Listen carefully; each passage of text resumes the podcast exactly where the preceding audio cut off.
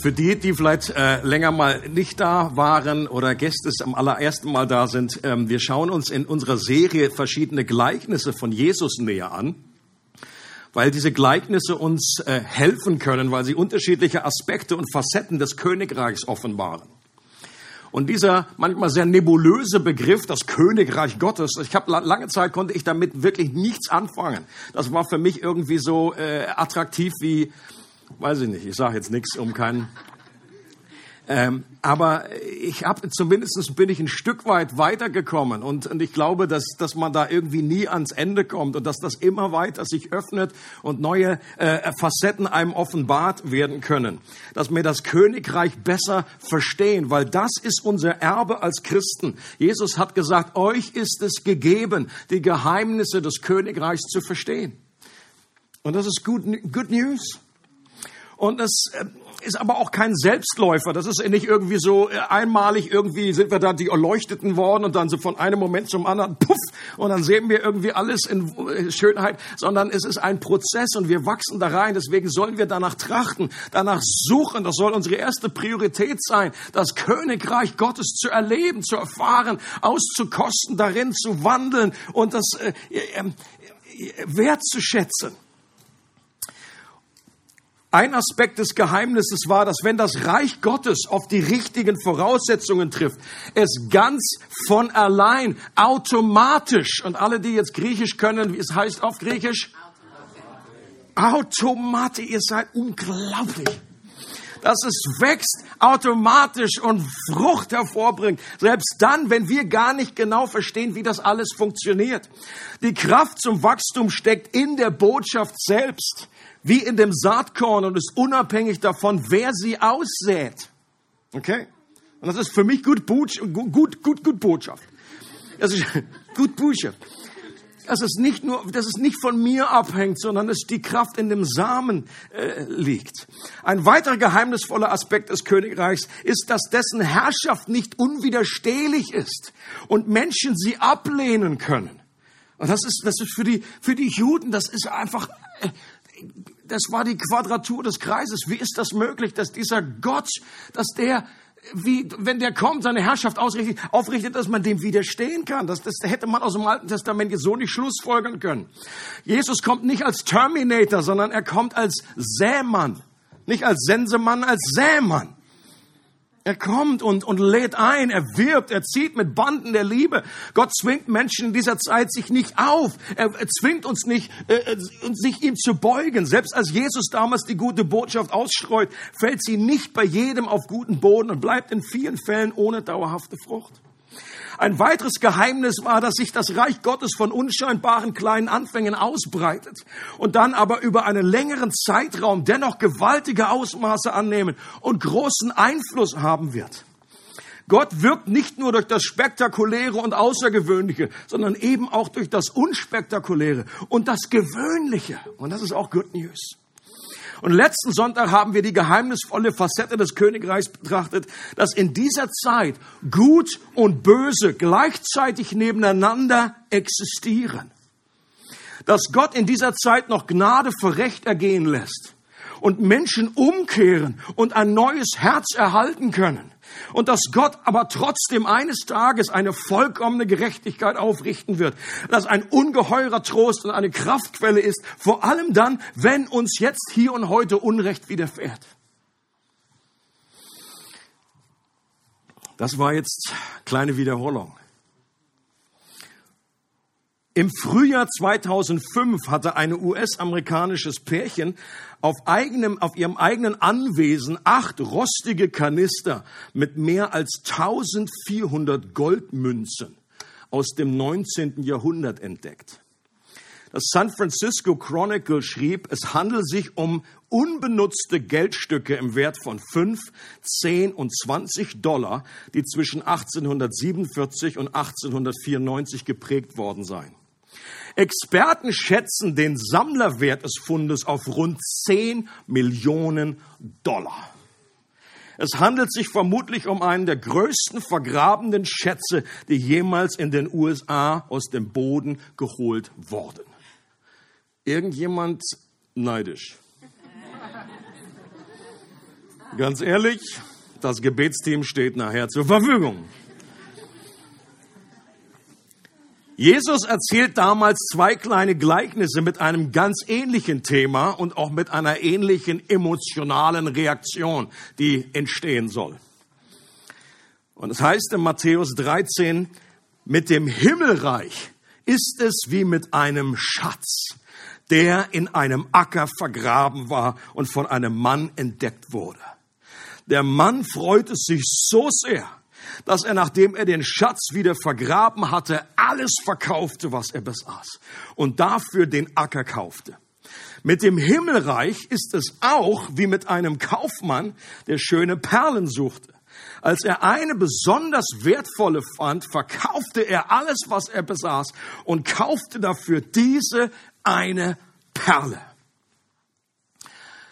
Eines meiner Lieblingsgleichnisse. Vor allem das mit dem, mit dem Schatz, das, ähm, es ist so knackig und kurz, das ist nur ein Vers.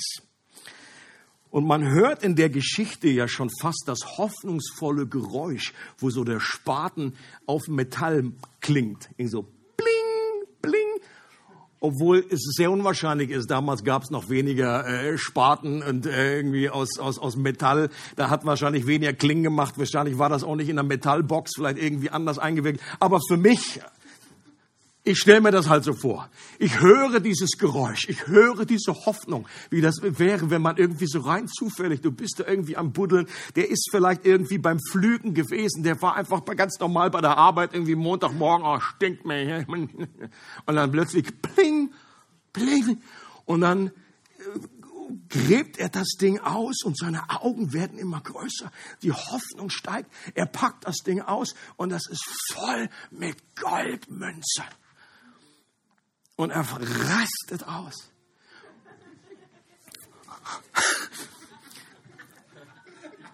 Und was macht er? Er schaut sich schnell um, ob es irgendjemand sieht. Er buddelt das Ding wieder ein und er läuft nach Hause. Er tötet sein Sparschwein. Er macht alles zu Geld, was nur zu Geld zu machen ist. Er verkauft sein kleines Haus. Er verkauft seine drei Kühe und kauft diesen Acker, damit er diesen Schatz für sich besitzen kann. Und Jesus sagt, so ist es mit dem Reich Gottes. In der damaligen Zeit einen Schatz zu finden, das war tatsächlich wahrscheinlicher als heute. Warum? Weil damals es keine Banken oder Schließfächer gab. Wo, hast du, wo willst du das hinbringen, deine, deine wertvollen Sachen? Laut, laut einem Sprichwort der Rabbiner war die Erde der sicherste Ort für sein Geld. Also nicht die Erde, sondern die Erde. Wenn man bei einem der vielen feindlichen Angriffe, die es damals gab, äh, um Israel herum, wenn man da vertrieben wurde, wenn da die Feinde kamen und man musste schnell irgendwie, äh, äh, wurde verschleppt, äh, hat man einfach seine Schätze dort eingegraben mit der Hoffnung an irgendwann zurückzukommen. Die Realität war aber, nicht alle sind zurückgekommen. Oder du bist irgendwie auf andere Art und Weise irgendwie verstorben und dann lag der Schatz da und wartete darauf, gefunden zu werden.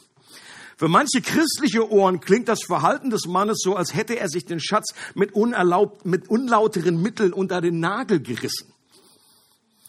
Zum einen ist das nicht der zentrale Punkt der Story. Jesus gibt ja keine Ethiklektion, wie man im Sinne Gottes einen Schatz hebt das ist, äh, after all, ein Gleichnis. Ja, wir denken dran, dass wir da nicht irgendwie jeden Dings da irgendwie genau äh, allegorisch irgendwie bildhaft auslegen. Äh, das ist Jesus erzählt einfach so eine Story, wie sie damals äh, passiert sein könnte. Und zum anderen gab es im Judentum, Judentum tatsächlich ein Gesetz, dass der Finder eines Schatzes den auch behalten darf. Das ist also schon mal sehr, sehr wahrscheinlich, dass er jetzt hier irgendwie nicht gemauschelt hat. Ähm, vielleicht wollte der Mann an der Geschichte einfach auf Nummer sicher gehen, dass nicht noch jemand anders Ansprüche stellt. Erst recht damals, weil nun die römische Besetzung und so weiter, die haben sich nicht so sehr über die jüdischen Gesetze gekümmert. Äh, das war vielleicht einfach der Grund, der dahinter steckt. Und das andere Gleichnis von der Perle ist ganz ähnlich. Im jüdischen Talmud werden Perlen als unbezahlbar beschrieben. Kleopatra soll eine Perle besessen haben, die so groß und rein war, dass sie 25 Millionen Denare wert war. Und ein Denar war ungefähr so ein Tageslohn. Wenn du das auf heutige Summen überrechnest, dann kommen da einige Milliarden Euro oder Franken bei raus. Und die Gleichnisse wollen natürlich nicht aussagen, dass wir uns das Reich Gottes erkaufen können. Der zentrale Punkt in beiden Gleichnissen ist, dass das Königreich so unvorstellbar kostbar ist, dass wir ohne mit der Wimper zucken bereit sind, auf unseren ganzen irdischen Besitz zu verzichten, uns mit Freuden von unseren irdischen Schätzen trennen, wenn das bedeutet, dass wir diesen überirdischen Schatz besitzen dass sie das Königreich, dass das Königreich der beste aller Deals ist, der größte Jackpot, der je ausgeschüttet wurde. Das Geheimnis des Königreichs ist es, dass das der beste Deal aller Zeiten ist. Und wenn wir das nur ansatzweise erkennen, dass es ein No-Brainer ist. Das gefällt mir so gut im Englischen, wie es ausgedrückt ist. No-Brainer heißt, dazu musst du nicht irgendwie dein Gehirn anstellen. Das ist wie selbstverständlich. Ein No-Brainer. Das ist, das macht jeder so. Und wofür, wir müssen da nicht lange nachdenken, wofür wir uns entscheiden. Und gleichzeitig gilt, dass diejenigen, die an der Stelle länger überlegen müssen, ob sie jetzt bereit sind, den Preis dafür zu bezahlen. Also wenn dir jetzt jemand so einen Schatz da anbietet für 10 Millionen oder 10 Milliarden und du sagen müsstest, okay, ich weiß nicht, ob ich mein Erspartes dafür einsetze. Das weiß ich einfach nicht. Da muss ich noch drüber beten. Das ist, das ist kein No-Brainer, äh, diese, diese, äh, diese Entscheidung. Oder ob wir uns überlegen, ist es das Opfer wert? Wir reden ja auch von Opfer. Petrus hatte auch so eine Opfermentalität. Herr, wir haben alles verlassen. Was wird uns dafür? Und Jesus hat ihm erstmal diesen Zahn, diesen Opferzahn erstmal gezogen, hat gesagt, du pass mal auf, ich, ich, ich zeige dir mal kurz, ich sag dir mal kurz, was du, dir alles dafür gegeben wird. Und dann redest du nicht mehr davon, ich habe alles aufgegeben. Wenn wir erkennen, wie kostbar dieser Schatz, wie kostbar diese Perle ist, no-brainer, dann geben wir das gerne. Ähm, David Livingston war ein berühmter Missionar. Und wenn man so ein bisschen die also Biografien kennt von, von Missionaren, so von, von, von ein paar Jahrhunderten, dann weiß man, was die oft eingesetzt haben. Dass es oftmals durch die äh, Kinder verloren haben, äh, äh, Ehepartner verloren haben, unglaubliche Tragics, um einfach diesem Ruf nachzukommen. Und er schreibt Folgendes. Ich habe nie aufgehört, mich darüber zu freuen, dass Gott mich zu einer solchen Aufgabe berufen hat. Die Menschen sprechen über das Opfer, das ich gebracht habe, weil ich einen Großteil meines Lebens in Afrika verbrachte. Weg mit diesem Wort und weg mit einem solchen Gedanken. Es ist bestimmt kein Opfer, sondern ein Vorrecht. Gelegentliche Angst, Krankheit, Leid oder Gefahr, verbunden mit einem Verzicht auf die gewöhnlichen Annehmlichkeiten dieses Lebens, mögen uns innehalten lassen lassen, uns unschlüssig und mutlos machen, aber nur für einen kurzen Augenblick. Das ist alles nichts im Vergleich mit der Herrlichkeit, die für uns offenbart werden soll. Ich habe niemals ein Opfer gebracht. Also ganz ehrlich, wir hören ja oftmals so eine Aussage, so ein Zitat und bewundern dann doch innerlich diese Hingabe dieses so berühmten Gottesmannes, und denken doch innerlich, das ist eine Ausnahme. Ja, die meisten sind nicht so beknackt. Der ist irgendwie anders gewesen, der ist komisch. Und wir denken insgeheim, dass der halt schon äh, irgendwie tief gestapelt hat an dieser Stelle. Ja, kein Opfer gebracht. Ja, nee, ist klar. Kein Opfer gebracht. Klar. Träum weiter, Bub. Aber die Aussage der beiden Gleichnisse ist doch gerade, dass diese Aussage genau stimmt im Verhältnis mit, wenn wir einen riesigen Schatz bekommen, wenn wir 1000 Euro investieren und dafür einfach eine ganze Kübel voller Gold bekommen, dann ist es eben kein Opfer. Und dass es eben nicht an unserer eigenen Hingabe, unserer eigenen Glaubenskraft, unserer außerordentlichen Opferbereitschaft liegt, sondern nur daran, wirklich zu sehen und zu erkennen, wie kostbar der Schatz ist. Das ist der Trick. Ein gutes Beispiel dafür, dass uns nicht vermehrte Anstrengung motiviert und verändert, sondern vermehrte Wow. Sehr gut, Matthias. Hatte ich diesen Punkt schon mal erwähnt? Das wird auch so deutlich in der Begebenheit, als der reiche junge Mann zu Jesus kam und ihn fragt, was er tun müsste, um das ewige Leben zu erben. Aus meiner persönlichen Überzeugung ist es ein und dasselbe, das ewige Leben und das Königreich Gottes stehen für dieselbe, für dieselbe Realität. Okay? Gerade im Johannesevangelium hast du sehr wenig Aussagen über das Königreich, dafür ganz, ganz viele Aussagen über das ewige Leben, das überfließende Leben.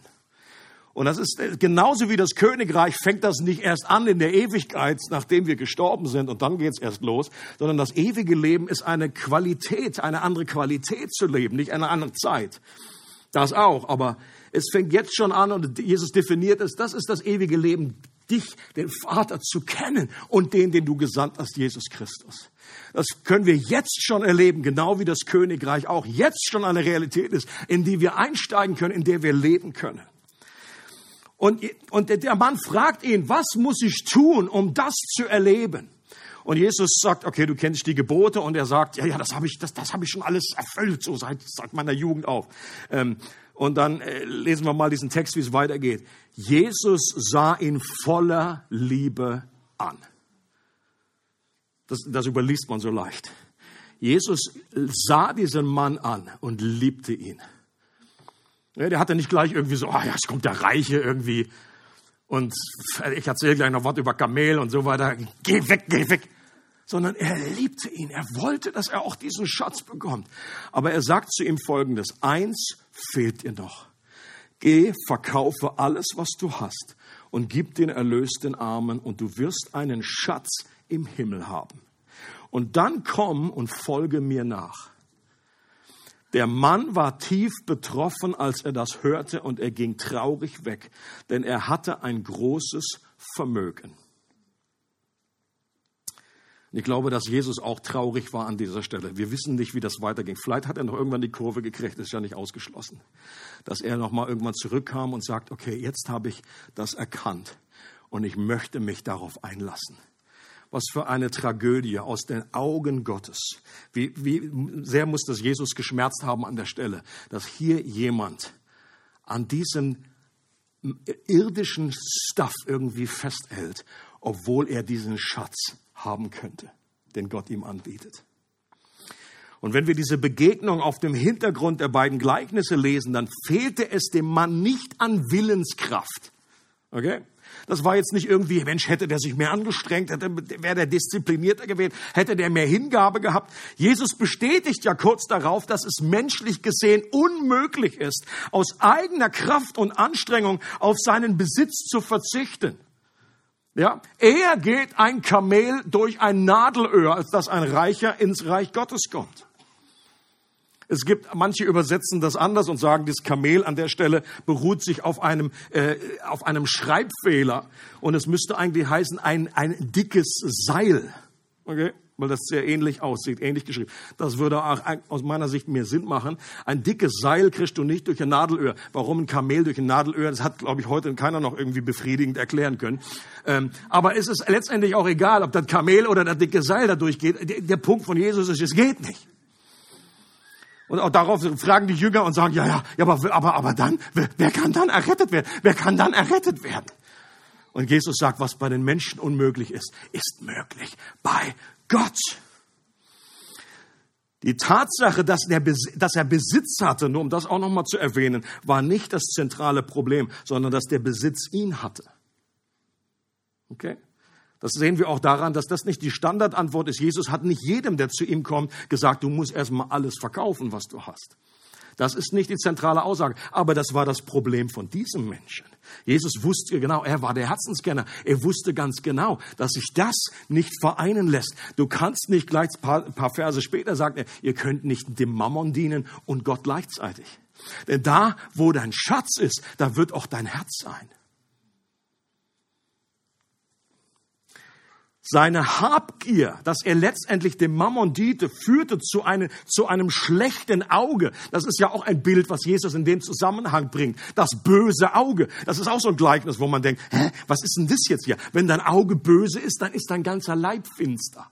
Wenn dein Auge hell ist, dann kommt Licht rein. Offenbar, die beste Auslegung dazu finde ich, dass das da ein damaliges äh, Bild war, ein Verständnis damals im Judentum, das sogenannte böse Auge. Das spricht von Habgier, das spricht von, von Geiz, das spricht einfach, dass man nur auf das Materielle schaut. Und das führt dazu, dass wir einen eingeschränkten Blick bekommen, dass nicht genügend Licht in unser ganzes Leben in, äh, hineinkommen kann. Aber ein gutes Auge, ein geheiltes Auge durchströmt unseren Leib, unser ganzes ganzes Leben. Und das ist, wenn wir, wenn wir großzügig werden, wenn wir wegkommen und nicht nur auf das Materielle. Deswegen sagt Jesus, habt, äh, achtet darauf, habt Vorsicht vor aller Art der Habgier.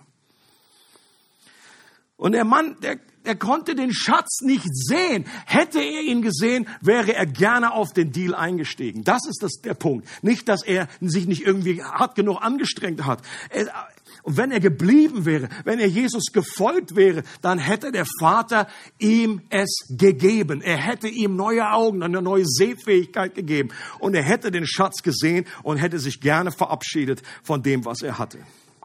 Und Jesus wusste ganz genau, wo er bei dem Mann ansetzen musste.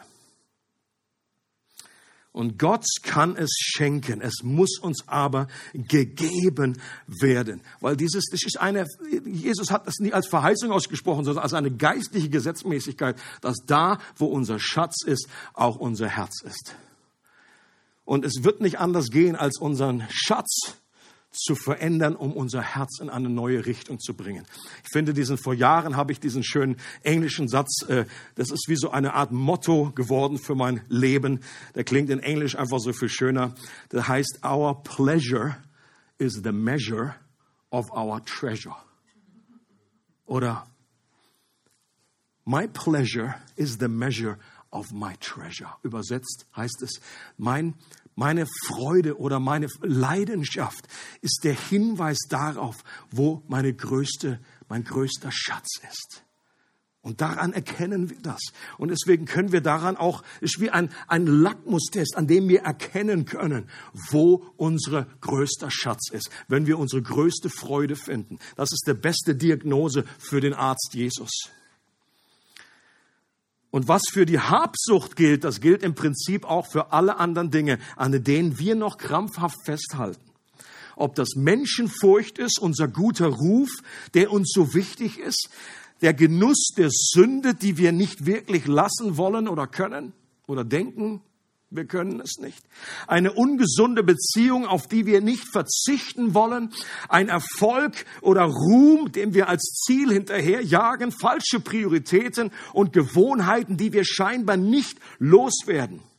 Die gute und hoffnungsvolle Botschaft, wie wir echte göttliche Veränderung erleben können, ist, dass wir nicht mehr eigene, nicht, nicht mehr eigene Willenskraft brauchen, nicht mehr eigene Disziplin und Hingabe, sondern mehr göttliche Gnade empfangen müssen dass Gott unsere geistlichen Augen heilt, uns die Augen des Herzens öffnet. Denn wenn wir wirklich sehen, wie kostbar der Schatz ist und wie kostbar diese Perle ist, dann werden wir gerne Abschied nehmen von allen minderwertigen Reichtümern und Schätzen. Nicht aus Pflichterfüllung, sondern aus Freude.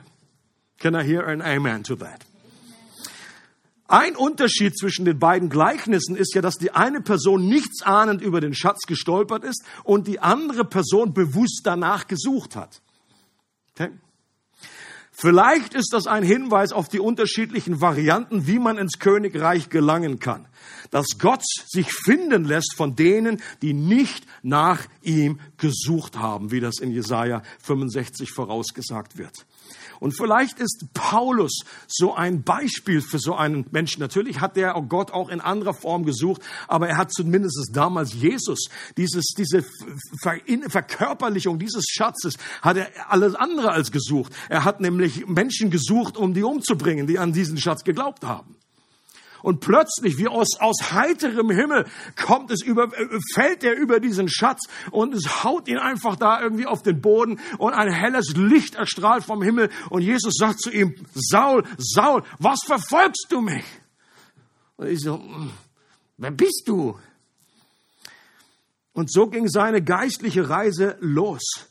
Oder dass eben das andere, die Perle mehr darauf hindeutet, auf, ja, es gibt Menschen, die sind mehr innerlich auf der Suche nach diesem Gott. Vielleicht ein Beispiel aus der Apostelgeschichte wäre der Kämmerer aus Äthiopien, der extra, äh, der, war auf, der war kein Jude, aber der reiste nach Jerusalem, weil er den Gott an, weil er diesen Gott der Juden anbeten wollte. Und er hatte ein Verlangen, eine Suche. Der hat sich extra da eine Rolle gekauft, eine Jesaja-Rolle. Und dann war er verlangend, weil er wusste. Und er war, der war reich, der war vermögend. Der war der Finanzchef da von der Königin. Aber er wusste genau, da ist diese Leere in mir. Und ich suche nach etwas. Ich suche nach einem anderen Schatz. Ich suche nach einer anderen Perle, die noch so viel kostbarer ist. Und auch der hat sie gefunden. Oder die beiden Gleichnisse umschreiben einerseits den Eingang ins Reich Gottes und dann auch die bewusste weitere Suche, nachdem man schon drin ist. Auch das wäre eine mögliche Auslegung. Es ist kein Widerspruch, dass wenn wir den Schatz bereits gefunden haben, dann erst recht mit einer intensiveren Suche beginnen, den Schatz ganz bewusst auspacken wollen, ihn anschauen, darüber ins Schwärmen geraten und ein Verlangen nach mehr kultivieren eine Sehnsucht zu haben nach einer tieferen Offenbarung der Geheimnisse des Königreichs und nach einer vermehrten Erfahrung dieses überfließenden Lebens. Paulus sagt an einer Stelle, das Reich Gottes besteht aus Gerechtigkeit, aus Friede und Freude im Heiligen Geist. Einmal davon geschmeckt, will man mehr. Das ist die einzige Sucht und Abhängigkeit, die uns als Menschen nicht kaputt macht. Die ist erlaubt. Da darfst du süchtig nach werden in einem guten Sinne.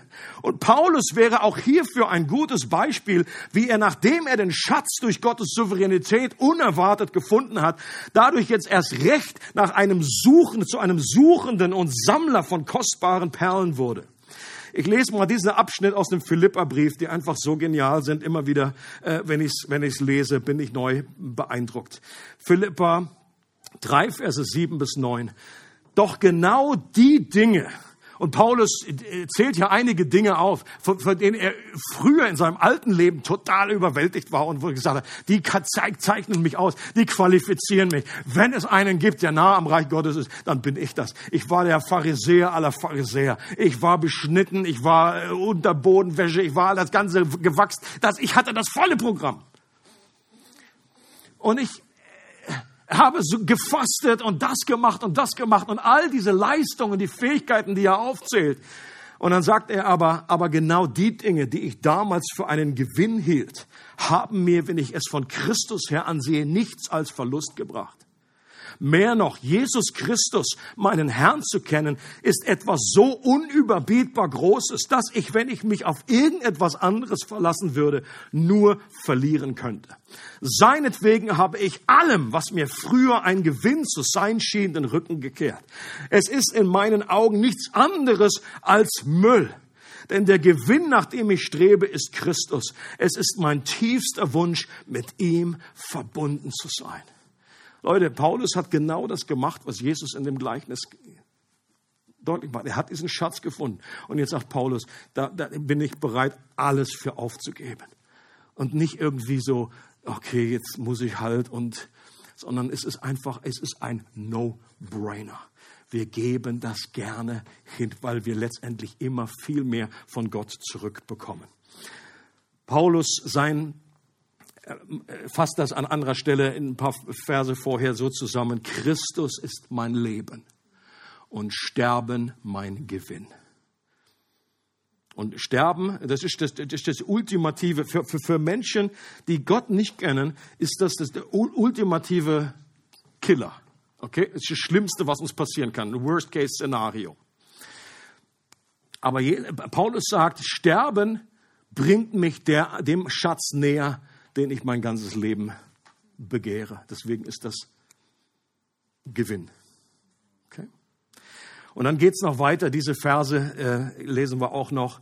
Es ist also nicht etwa so, dass ich das alles schon erreicht hätte und schon am Ziel wäre. Aber ich setze alles daran, ans Ziel zu kommen und von diesen Dingen Besitz zu ergreifen, nachdem Jesus Christus von mir Besitz ergriffen hat. Geschwister, ich bilde mir nicht ein, das Ziel schon erreicht zu haben. Eins aber tue ich. Ich lasse das, was hinter mir liegt, bewusst zurück, konzentriere mich völlig auf das, was vor mir liegt und laufe mit ganzer Kraft dem Ziel entgegen, um den Siegespreis zu bekommen. Den Preis, der in der Teilhabe an der himmlischen Welt besteht, zu der uns Gott durch Jesus Christus berufen hat. Und ich finde das so cool ausgedrückt. Und das ist genau dieses, dieses äh, Prinzip. Er, er, er greift nach etwas Besitz, obwohl er schon selber ergriffen wurde von Jesus. Und das heißt genau das, er hat eigentlich schon gefunden, aber jetzt ist er noch umso mehr äh, auf der Suche nach diesem tieferen Verständnis. Und das, was Paulus hier beschreibt, bin ich, ist meine Überzeugung, sollte eigentlich der Normalzustand für einen Christen sein.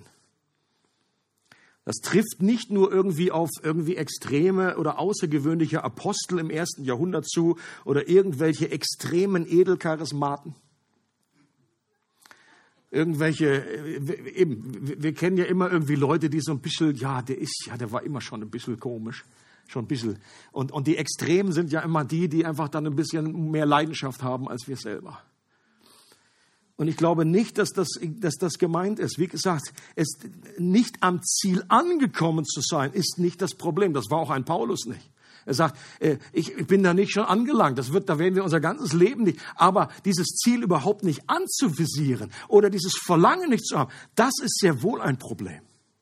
Und das ist nicht normal. Auf Dauer keinen Hunger und kein Verlangen nach einem Leben im Reich Gottes zu haben, äh, das ist nicht normal. Und ich rede hier bitte nicht von Schwankungen, die in unserem Allenleben normal sind. Dass das nicht irgendwie immer so ist. Wir wachen auf und pff, sind wir irgendwie auf 100. Oh, Leidenschaft, Leidenschaft. Und dann geht das von Montag bis Samstag. Das wird immer, das sind immer so Kurvenbewegungen. Das ist immer ein, ein, äh, oh, ein, ein David, der hat geschwärmt und sagt, ein Tag in deinen Vorhöfen ist besser als sonst, alles ist amazing. Und an anderer Stelle betet er ganz ehrlich und offen sagt, Gott, stell die Freude meiner Errettung wieder her. Das hätte er nicht beten müssen, wenn sie immer irgendwie auf 150 wäre oder 180.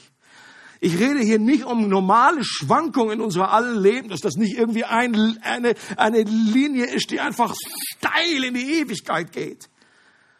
Aber ich rede davon von einer andauernden geistlichen Appetitlosigkeit wenn wir gar kein Verlangen mehr haben, das Wort Gottes zu lesen und Gott darin zu begegnen, dann ist das nicht normal. Okay? Und wenn, wenn du für die letzten Wochen oder Monaten irgendwie das Wort Gottes irgendwie, pff, Netflix ist besser. Und ich sage nicht, das ist mir nicht auch, das ist nicht mal Netflix. Aber hier geht es darum, Gott ist nicht der große, die große Spaßbremse. Er ist nicht derjenige, der uns Dinge nicht gönnt, neben ihm. Das ist nicht das Problem von Gott. Gott ist groß genug, dass andere Dinge daneben auch äh, existieren dürfen, dass wir Hobbys haben dürfen. Das Problem wird erst dann an der Stelle, wo sich irgendwie diese zweit- und drittwichtigen Dinge auf den ersten Platz in unserem Leben schieben und das unser größter Schatz, unsere größte Freude wird. Dann fängt das Problem an in unserem Leben. Und weil Gott uns liebt, möchte er uns davor bewahren. Wenn David davon schwärmt und sagt, ich freue mich über dein Wort, wie jemand, der große Beute gemacht hat. Oder er schwärmt davon und sagt, deine Worte sind süß wie Honig.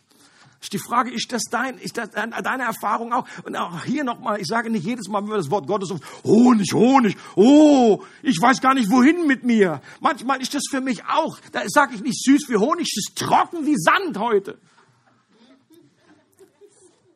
Und dann höre ich schon, wie es knirscht oder ich lese es und irgendwie so, irgendwie, Alter, mache ich doch wieder einen Film an. Aber da nicht stehen zu bleiben und zu sagen, Gott, bitte, wie, dass sich nicht damit abzufinden und zu sagen, boah, wie das bei meinem, beim nächsten, in meiner Kleingruppe, wir haben alle dasselbe Problem. Wir sind alle, da sind, ist keiner weiter. So Negativermutigung, so nach dem Motto, ja, die kämpfen alle, ja klar, wir kämpfen alle mit, aber das ist der geistliche Kampf, in dem wir sind, aber sich damit nicht, sondern zu sagen, Gott, gib mir, lass mal wieder Honig schmecken, da gib mir wieder eine äh, geöffnete Augen, bitte Heiliger Geist, hilf mir, dass das wieder lebendig wird, deine Worte sind Geist und Leben. Oder wenn wir überhaupt gar kein Verlangen haben, mit Gott im Gebet zu kommunizieren, das nur anstrengend ist, oh Gebet, Gebet, Gebet, Jetzt, jetzt ja, wo Wolfi auch noch, jetzt kommt er noch auf drei Zoom. Dreimal Zoom an einem Tag. Das ist, das ist, langsam ist der ausgeflippt. Der hat zu viele Naturfilme geguckt. Da müssen wir irgendwie was machen. Leute, wenn überhaupt, und ich sage auch nicht, das ist für, auch in meinem Leben ist immer wieder auch eine Überwindung, auch Gebet ist harte Arbeit, aber es ist eben auch ein, ein Genuss, eine Lust, wenn wir, wenn Gott unser Liebhaber ist, mit unserem Liebsten einfach zu reden, das kann nicht irgendwie sein, also nee, also pff, reden, also nach so und so vielen Jahren Ehe, nee.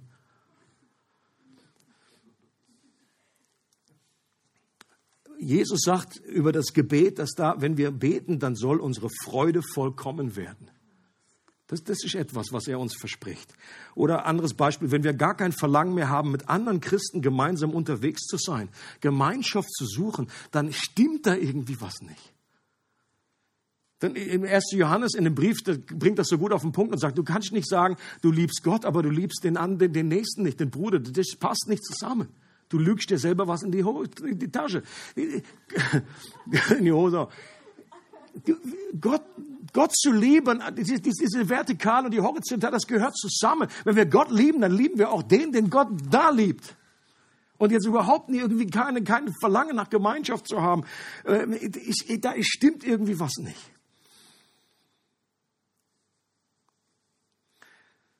Und wenn uns dieser Hunger diese Sehnsucht, der Wunsch, mit Jesus verbunden zu sein, fehlt, wenn das Verlangen nach einem Leben im Königreich nicht die erste Priorität hat, wenn es andere Dinge gibt in unserem Leben, die uns viel mehr begeistern, die eine größere Priorität haben, dann sollen wir das erstmal zur Kenntnis nehmen. Das ist ganz einfach und ohne Schuldgefühle ganz ehrlich zugeben. Ich glaube, das ist der, der, wichtigste Schritt. Oftmals machen wir Vogel-Strauß-Perspektive, einfach, komm, nein, ich, das gucke ich mir nicht an. Oder wir haben einfach so Angst, dass wir da irgendwie gleich irgendwie die Knute übergezogen bekommen. Leute, es gibt keine Verdammnis mehr für die, die in Christus Jesus sind. Es ist einfach nur eine Diagnose. Gott hilft uns, er gibt uns einen Lackmustest und er sagt, okay, zeig mal einfach, wo deine größte Freude ist. Und wenn das nicht irgendwie beim Kingdom, the Kingdom of God ist, wenn, das, wenn Gott selber nicht deine größte Freude ist, dann ist das einfach hilfreich für dich, dass danach was oben schwimmt, wo du erkennen kannst, Mensch, vielleicht gibt es da die Möglichkeit, etwas zu verändern und dass wir jetzt nicht irgendwie uns schuldig fühlen. Das Reich der Jesus, als er anfing darüber zu reden, das Reich der Himmel ist nahe herbeigekommen. Kehrt um und glaubt an diese geniale, frohe Botschaft. So, das war seine Anfangspredigt. Das war der Inhaltkern von, von seiner Predigt. Und oftmals wird ja das Wort Buße benutzt. Und ich glaube, dieses Wort Buße an der Stelle so übersetzt ist nicht wahnsinnig hilfreich. Weil bei diesem Wort Buße, da klingt so viel, so viel, so viel Depressives mit. Irgendwie so viel, irgendwie Schmerz. Und ich muss jetzt einfach immer nur heulen. Als wenn ich ständig nur dann Buße tue, wenn ich, oh, es tut mir so leid. Gott! Als wenn ich so einen kleinen irgendwie Aschenstreuer irgendwie so, es tut mir alles leid. Und wenn das irgendwie in mir nicht da ist, dann habe ich nicht richtig Buße getan.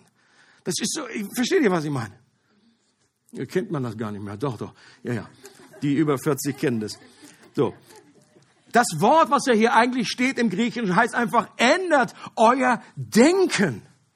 Ändert euer Denken. Das, das kann mal mit Gefühlen, wo es einfach, wo es einem leid tut, wo man zerbrochen ist, zusammenzuhängen. Das kann aber auch ganz nüchtern irgendwie ablaufen. Okay, aha, okay. Das ist also im Licht von der Tatsache, dass Gott jetzt diesen Schatz mir zur Verfügung stellt, ändere ich jetzt mein Denken und, und äh, passe das entsprechend an. Das ist Umkehr. Ich denke jetzt darüber anders. Das könnte zum Beispiel bedeuten, dass wir uns nicht krampfhaft darauf konzentrieren, was wir ständig immer irgendwie falsch machen, auf unsere einzelnen Verfehlungen immer nur schauen und die immer wieder zu Gott bringen und sagen, Gott, es tut mir leid, diese Sünde und da, oh, hier habe ich mir wieder Sorgen gemacht, hier war ich wieder lieblos oder hier habe ich einfach wieder, oh, einfach äh, zu viel Geld ausgegeben dafür oder habe mich hier wieder äh, im Internet irgendwie äh, auf den Link und so weiter. Es tut mir leid, es tut mir leid. Und ich bitte, ich sage nichts, das, das nicht, dass wir nicht einzelne Sünden eben auch zu Gott bringen. Das dagegen sage ich nichts. Aber oft sind das nur die äußeren Symptome für ein tiefer sitzendes Problem. Und es kann ein sehr gesetzlicher Ansatz zur Veränderung sein, der mehr auf unseren eigenen Anstrengungen gründet. Ihr kennt auch so diese Appelle irgendwie, jetzt in der Fastenzeit, irgendwie mal, oh komm her, einfach mal hier. Ich habe irgendwie so, ich habe mir mal irgendwann so angemeldet bei so einer Pornokonferenz. Da waren Johannes und ich damals. Und dann hat das, glaube ich, dann habe ich das eingetragen, Porno, Porno, pornofrei hieß es. Pornofrei. Und dann hatte Kathy das eben auch wie im Kalender und bei ihrer Arbeit hat sie geguckt, mal gucken, ob ich da frei habe. So, ja, nee, ich bin, Mann, Mann, Mann, ich bin pornofrei. Da geht, da geht. Und jetzt kriege ich auch immer noch E-Mail und so weiter. Und dann einfach so ein großer so Fastenaufruf. Hey, 30 Tage, wie wäre das? Einfach pornofrei. 30 Tage drauf verzichten. Leute, ich sag, da ist nichts, da ist nichts falsch dran. Nur, man kann, es gibt Leute, die haben genug Disziplin, dass sie die 30 Tage irgendwie so mit Ach und Krach irgendwie dem Lamme nach schaffen. Okay? Und dann irgendwie so am Schluss so, ah, pornofrei! Und man klopft sich so innerlich auf die Schulter. Oder es gibt andere, in anderen Bereichen irgendwie, ich, damals irgend, äh, kannte ich jemanden, der war eigentlich, aus meiner Überzeugung, war der eigentlich Alkoholiker. Aber jede Fastenzeit, kurz vor Ostern, hat er es geschafft, kein Bierchen anzurühren. Und fühlte sich dann immer, das war so seine, seine Gewissensberuhigung für den Rest des Jahres. Da konnte er einfach frei, fröhlich mit dem Herrn einfach sich einsaufen. Aber dann war da einfach in der, ich hab's geschafft, ich bin bierfrei, bierfrei. Und das glaube ich, das ist nicht der Punkt, weil es rührt einfach den Kern unseres Problems nicht an. Stattdessen sollten wir Gott grundsätzlich bekennen, dass die Schönheit von Jesus uns nicht mehr so vom Hocker reißt. Dass das nicht unser größter Schatz ist, dass das nicht unsere größte Freude ist, dass wir mehr Motivation und Freude für andere Dinge haben als für ihn dass wir im Lichte dessen, was er für uns getan hat, immer noch so wenig glauben können, dass er uns wirklich liebt.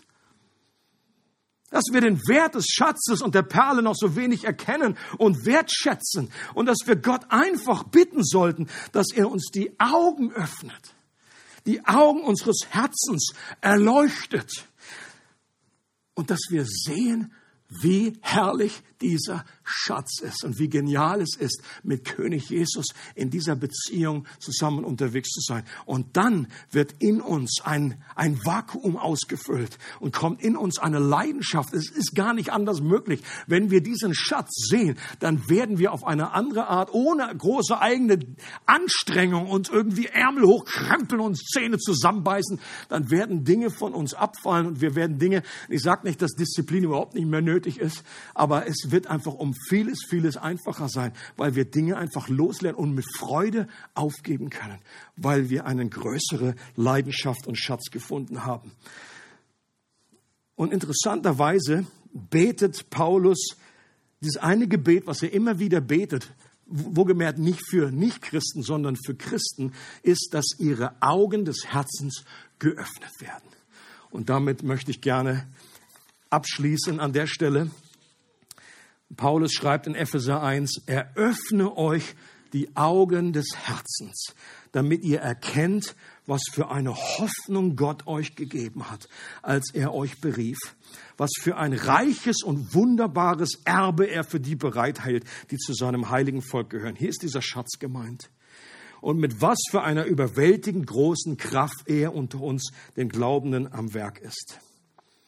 Ich glaube, das ist so wichtig. Das hat Paulus nicht nur einmal gebetet. Es ist nicht eine Magic Prayer, das betest du einmal und dann so, puff, dann ist irgendwie der Schatz dir einfach völlig äh, klar, sondern das ist etwas, wo wir dranbleiben, wo wir beharrlich immer wieder verbeten. Vielleicht mit jemandem zusammen, mit anderen. Ähm, manche Ausleger, die deuten die Gleichnisse, die wir gehört haben, auch dahin, dass es nicht nur, dass nicht nur die, davon die Rede ist, wie wir Menschen Gottes Königreich finden, sondern wie Jesus uns gesucht und gefunden hat. Und uns dadurch überhaupt erst den Zugang ermöglicht hat. Meine Überzeugung ist das jetzt nicht die zentrale Aussage und die Richtung, aber sie ist ja auch nicht falsch. Dass wir nämlich, dass wir für Jesus der Schatz und die Perle waren, für die er freiwillig die Schätze seiner Herrlichkeit hinter sich gelassen hat und dass er am Kreuz mit Schmerzen unter Schmerzen und Schande dafür gezahlt hat und dass er wegen der Freude, die vor ihm lag, diese Schande erduldet hat. Und Leute, wisst ihr was? Zu dieser Freude gehörst du dazu. Du bist Teil von dieser Freude, wegen der er am Kreuz geblieben ist, weil er gesehen hat, Matthias wird dadurch diesen wahren Schatz erkennen. Und deswegen konnte er aushalten.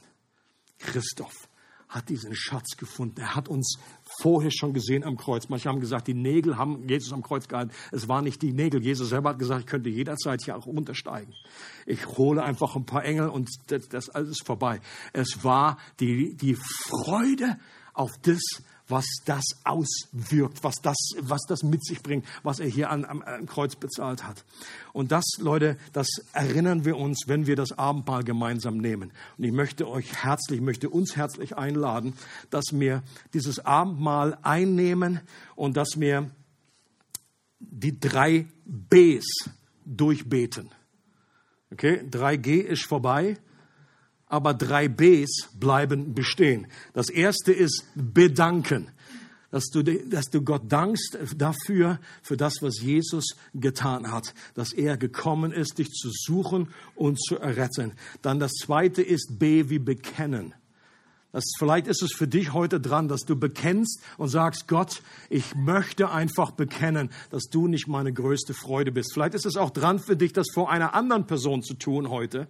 Denn äh, diese, dem Demütigen schenkt Gott Gnade. Und das ist einer der Gründe, warum wir uns besonders demütigen können, wenn wir einfach, und das ist nichts Schlimmes, das ist alles ist etwas, was wir alle früher oder später erleben. Das ist keine große, du musst dich jetzt nicht wahnsinnig outen, sondern du sagst einfach nur, ich, äh, das ist nicht mehr meine Leidenschaft. Ich bin einfach, im Moment ist mir die Freude da flöten gegangen und dass du vielleicht Gebet dafür in Anspruch nimmst. Und das dritte B ist eine Bitte darum, dass Gott dir die Augen ganz neu öffnet. Und dann machen wir da Fortsetzung. Es freut uns, dass du heute zugehört hast. Für weitere Predigten, Informationen und Events besuche unsere Gemeindewebseite www.regiogemeinde.ch.